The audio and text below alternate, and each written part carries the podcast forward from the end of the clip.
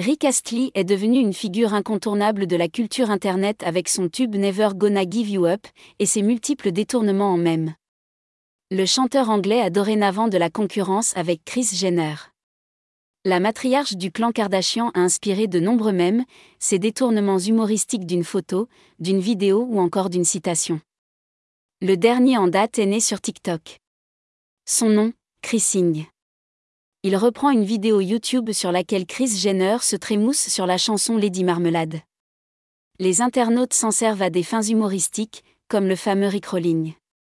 Cette appellation fait référence à l'un des monuments de la culture web.